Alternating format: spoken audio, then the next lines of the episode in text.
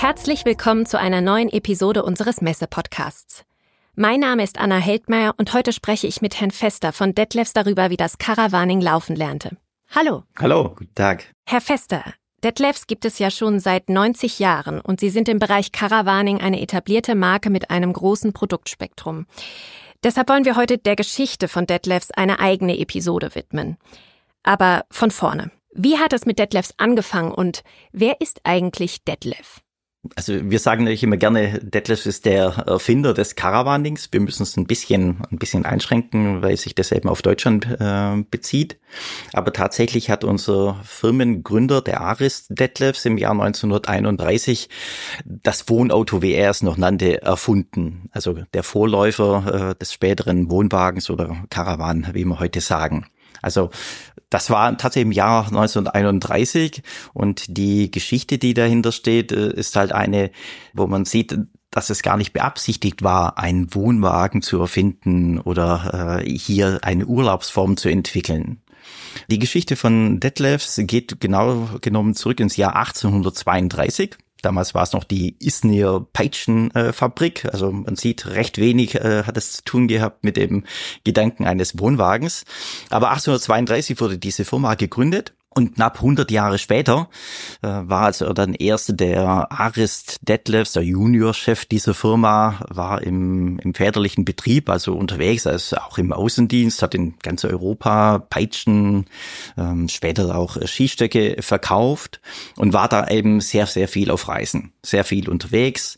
Und er hat eine, eine Partnerin gehabt, die das natürlich nicht so richtig cool fand, dass der, der Freund dann da oft wochenlang unterwegs war, allein eine und die hat ihm dann tatsächlich im Jahr 1931 mal einen Brief geschickt, wo sie ihm ähm, ein bisschen so das Leid geklagt hat, ja, äh, immer so lange alleine sein. Und es wäre doch toll, wenn wir so etwas hätten wie einen Zigeunerwagen. Dann könnte ich dich auf deinen Reisen äh, begleiten, war damals so die Aussage. Und das war die, mhm. äh, die Initialzündung. Weil als guter, äh, als guter Mann hat er sich natürlich sofort Gedanken dann dazu gemacht und hat äh, seiner Freundin äh, dann einen Brief zurückgeschickt mit ersten Skizzen bereits, wie denn ein solches äh, Wohnauto, Anhängsel haben sie es damals auch genannt, wie denn das aussehen könnte. Und das war letztendlich der Anfang. Also es war ein Anhänger. An was wurde der denn angehängt überhaupt? Also es war ein, ein Anhänger für den, äh, für den PKW. Natürlich mhm, waren die okay. PKWs damals ganz anders motorisiert. Äh, das da einen, einen Anhänger ranzumachen, einen Wohnanhänger letztendlich, war natürlich auch schon eine gewisse Herausforderung. Das Fahrzeug musste also leicht sein und durfte wenig Luftwiderstand äh, haben.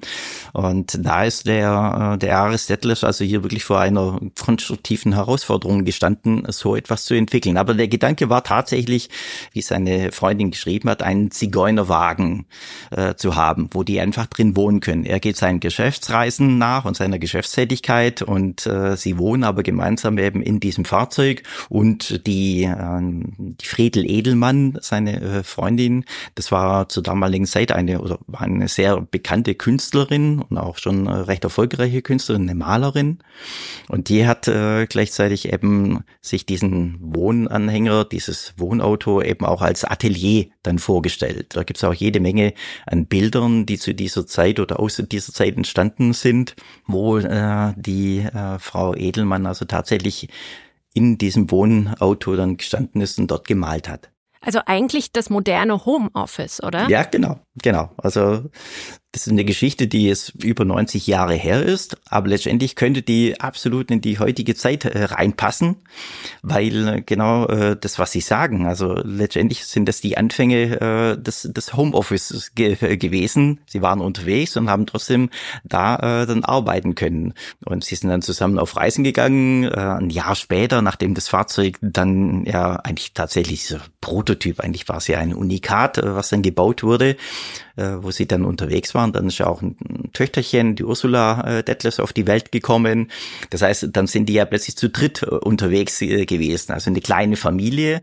Und das ist ja auch etwas, was wir immer gerne betonen. Also Detlefs hat ja diesen Claim eigentlich ist ja eine, eine Unternehmensphilosophie, äh, ein Freund der Familie. Und das bezieht sich ja, das geht ja zurück bis in diese Anfangsgeschichte, weil eben hier äh, eine Familie unterwegs sein wollten, die wollten nicht getrennt sein. Und das Fahrzeug war letztendlich dann das Mittel zum Zweck, dass hier die Familie äh, zusammengeführt wurde. Mhm. Das heißt, Herrn Detlefs ging es darum, mit der Familie unterwegs zu sein und zusammen zu sein. Wie kann man sich dann so einen Wohnwagen von damals vorstellen? Waren die so wie heute oder was hat sich vielleicht auch dann im Laufe der Zeit verändert? Also witzigerweise gibt es schon von diesem ersten Fahrzeug viele Ideen, Ansätze, die sich ja eigentlich bis, bis in die heutige Zeit äh, dann durchziehen und auch heute noch äh, ganz ähnlich umgesetzt werden. Also man muss sich ja nochmal zurückdenken, der Aris Settlers hat der, der hat keine Idee gehabt, wie das Fahrzeug aussehen könnte. Er hat kein, keine Vorlage gehabt, wo er sagt, okay, da, das nehme ich jetzt mal her und passe es ein bisschen anders, sondern er hat wirklich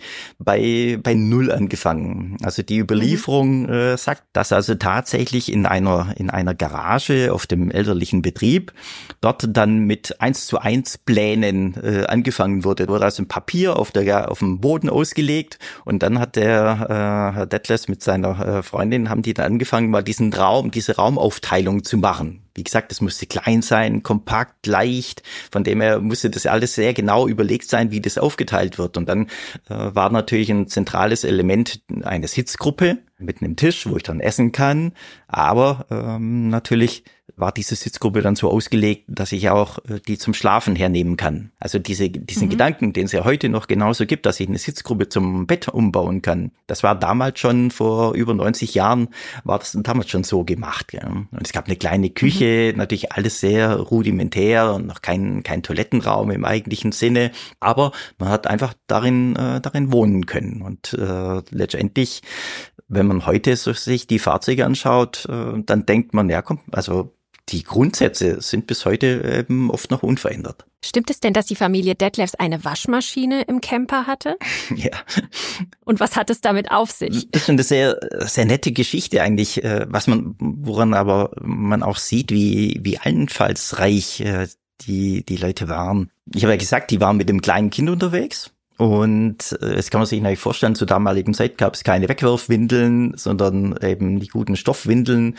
Die waren unterwegs, konnten, haben natürlich auch eingeschränkt von den Möglichkeiten, die zu waschen. Und dann hatten die einfach eine ganz tolle Idee. Zur damaligen Zeit, die Fahrzeuge hatten ja auch keine Kühlschränke oder so etwas. Ähm, zur damaligen Zeit gab es dann Unterbodenfächer, nannte man das. Also das war dann einfach, mhm. man hat ein Loch in, in den Boden reingeschnitten und äh, sich irgendwie wie eine Art Art Metallwanne konstruiert und dadurch, dass es unterm Boden immer kühler ist, hat man da ein bisschen so die Lebensmittel auch drin aufbewahrt und dieses Fach haben die dann eben eigentlich für den Lebensmitteltransport äh, entwickelt und sind dann auf die Idee gekommen und haben einfach in dieses Fach einen Wasserablauf reingemacht und einen Stöpsel rein. Mhm. Und wenn die dann unterwegs waren, kam da Wasser rein, Persilauge und die verzeiht sie den Ausdruck, die verschissenen Windeln. Und dann haben die den Deckel drauf gemacht und sind losgefahren. Die Straßen waren nicht ja, so arg gut, dann hat es gerüttelt und geschüttelt. Und bis die dann zwei Stunden später wieder irgendwo angekommen äh, sind, waren die, waren die Windeln sauber. Das war die erste Waschmaschine ja. im, im Wohnwagen. Ja, man musste ja auch irgendwie praktisch denken, wenn man unterwegs ist. War, wahrhaftig, ja. Was macht man mit den Windeln? Also einfach eine Waschmaschine in den Camper bauen. Wenn Sie jetzt auf die Geschichte zurückkommen, das heißt, manche Module wurden übernommen. Man, die Waschmaschine gibt's jetzt, glaube ich, heute nicht mehr so im Camper.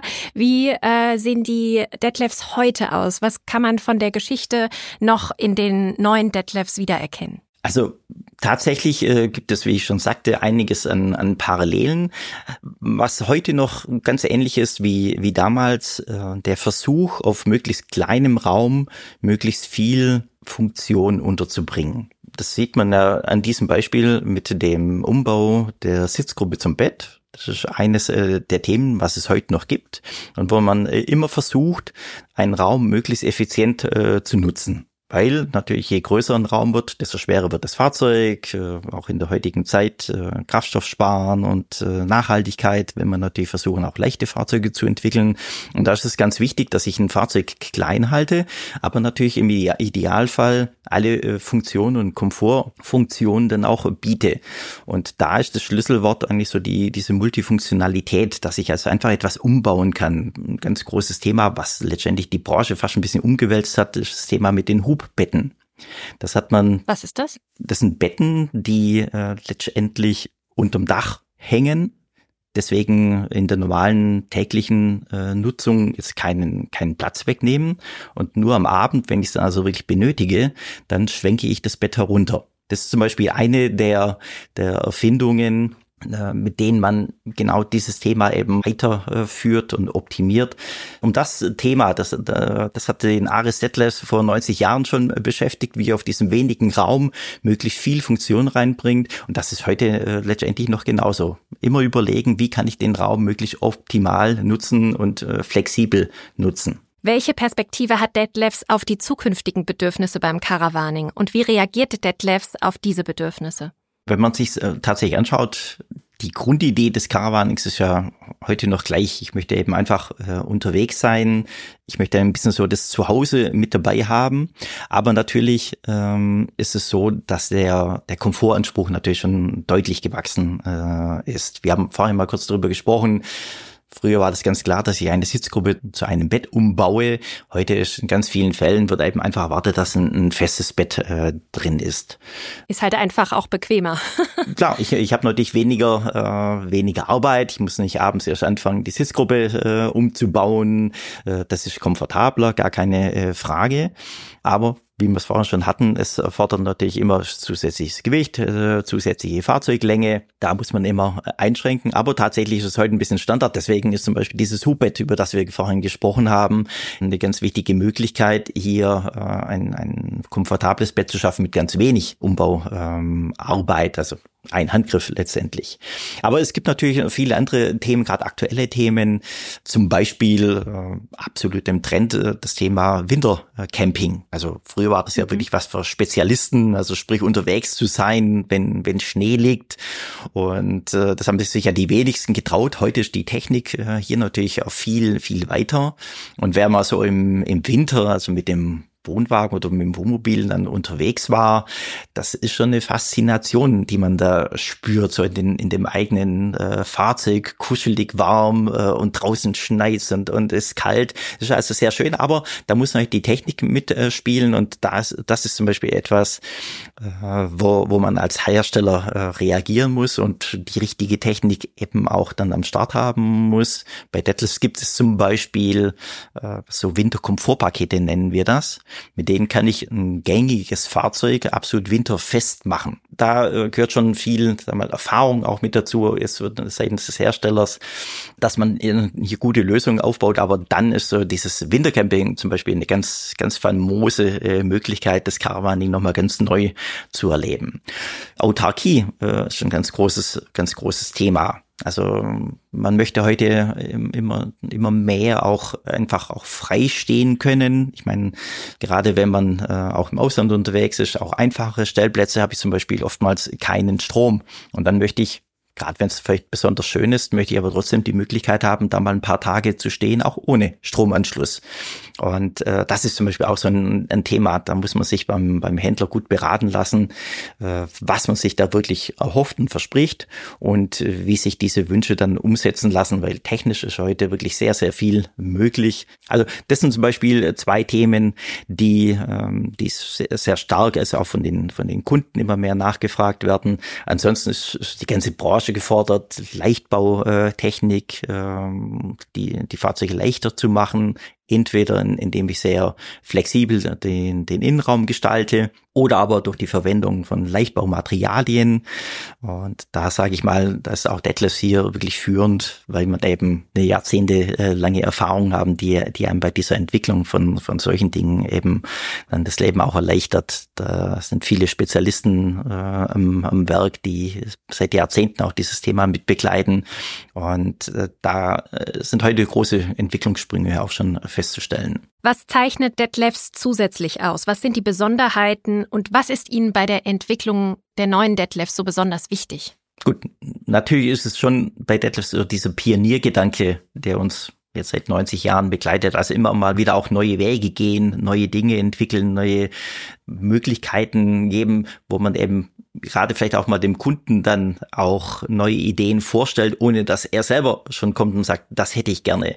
Das sind eben auch diese Entwicklungen, aber ansonsten steht Detlefs eben einfach für ja, das ist eigentlich so, so ein Dreiklang. Zuverlässigkeit, Qualität, äh, Service. Ist vielleicht sogar einen Ticken abgedroschen, aber bei uns äh, ist eben einfach so, Zuverlässigkeit, wir sind jetzt seit über 90 Jahren äh, äh, am, am Markt, da steckt eine unheimliche Expertise und Erfahrung drin. Und äh, uns ist eben einfach wichtig, auch in, unter dem Aspekt dieses Familiengedankens, dass die Leute, wenn sie mit einem Deadlift unterwegs äh, sind, dass sie eben einfach keinen Ärger haben. Und wenn, wenn mal was passiert, das kann man nie ausschließen, dann haben wir einen wirklich erstklassigen, äh, ein erstklassiges Händlernetz in ganz Europa, dass wenn mal ein Problem besteht, dann wird mir auch geholfen. Wenn wir nämlich über 350 äh, Händler und Servicepartner in Europa haben, wo ich dann auch hingehen kann und äh, der mir dann auch wirklich weiterhilft. Ja.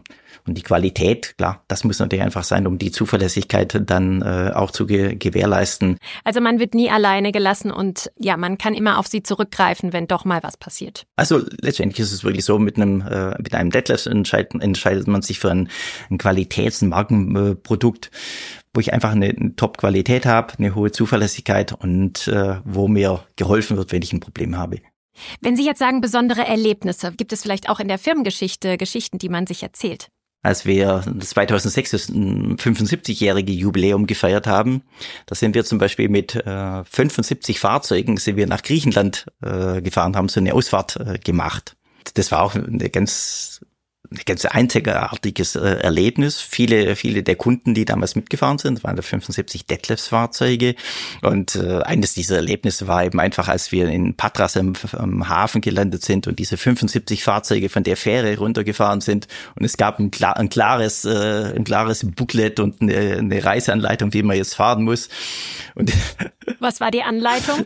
man hätte einfach nur aus, aus Patras rausfahren müssen und an der Küste, äh, glaub, 20, 30 Kilometer Richtung Süden fahren auf den Campingplatz.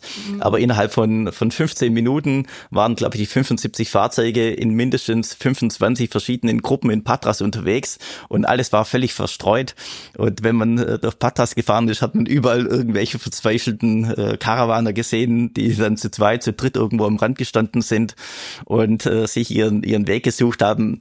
Also da sieht man wieder, was das Thema Organisation und Realität, wie das auseinanderklaffen kann. Also das war für mich immer so ein Bild, was ich nicht aus dem, aus dem Kopf bekommen habe. Ansonsten ganz tolle Erlebnisse, wenn man zum Beispiel bedenkt, dass ein, ein das Detlefs Caravans heute in, in Hamburg äh, auf einem Hoteldach stehen. Das Hotel Pier 3 in, in Hamburg kam eben einfach auf diese sensationelle Idee, auf diesem Dach äh, Caravaning-Unterkünfte äh, aufzustellen. Und die Leute können, anstatt mhm. dass sie im normalen Hotelzimmer wohnen, können dann dort in einem, in einem Caravan äh, wohnen. Wenn ich jetzt Fragen habe, welches Reisemobil am besten zu mir passt und was ich beim Caravaning beachten muss, wo finde ich Informationen Informationen und Rat? Am besten ist natürlich äh, die erste Anlaufstelle für, für die Menschen sind eigentlich immer die Internetseite von Detlefs, wo sie eigentlich zu ganz vielen Themen auch Informationen äh, bekommen. Also www.detlefs.de, da gibt es auch einen, einen Blog, wo man sich zu verschiedensten Themen äh, informieren kann. Es gibt bei uns auch einen, äh, einen Fahrzeugberater letztendlich, wo ich ja einfach mal sagen darf, äh, wo ich mal einsteige und sage, was für ein Fahrzeug stelle ich mir denn vor, wie lange, wie viel Betten soll es haben? Und bekomme da schon, äh, schon mal eine eine gewisse Auswahl. Ansonsten ist natürlich einfach so, der Besuch beim Handel äh, ist auf jeden Fall immer lohnenswert, weil äh, der Händler dann in einem ausführlichen Gespräch eben wirklich auf diese besonderen äh, Erwartungen und Wünsche der, der Kunden eingehen kann und dann sehr genau sagen kann, was, was braucht er. Weil gerade äh, bei uns, bei Detlefs, findet der Kunde natürlich eine enorme Bandbreite an, an Fahrzeugen und da muss man schon äh, sich sehr genau Gedanken machen und da eine gute Beratung bekommen, welches Fahrzeug passt denn äh, zu mir. Der Caravan-Salon natürlich oder äh, andere Caravaning-Messen sind dann ein, auch eine ideale Anlaufstelle, um sich mal einen Überblick über Fahrzeuge zu schaffen und dort dann vielleicht auch äh, die eine oder andere Detailfrage zu äh, klären. Gell. Also von dem her Internet, Händler, Messen, das sind äh, so die klassischen äh, Themen, wo ich mich äh, da informiere und an der und natürlich die Fachmagazine, wo ich auch dann viel erfahre. Herr Fester, vielen Dank für die interessanten Einblicke zur Geschichte von Detlefs. In einer weiteren Episode werden wir uns dann noch einmal gemeinsam unterhalten. Dann geht es um den Alleskönner von Detlefs, den Kompaktcamper. Bis dahin. Tschüss. Tschüss.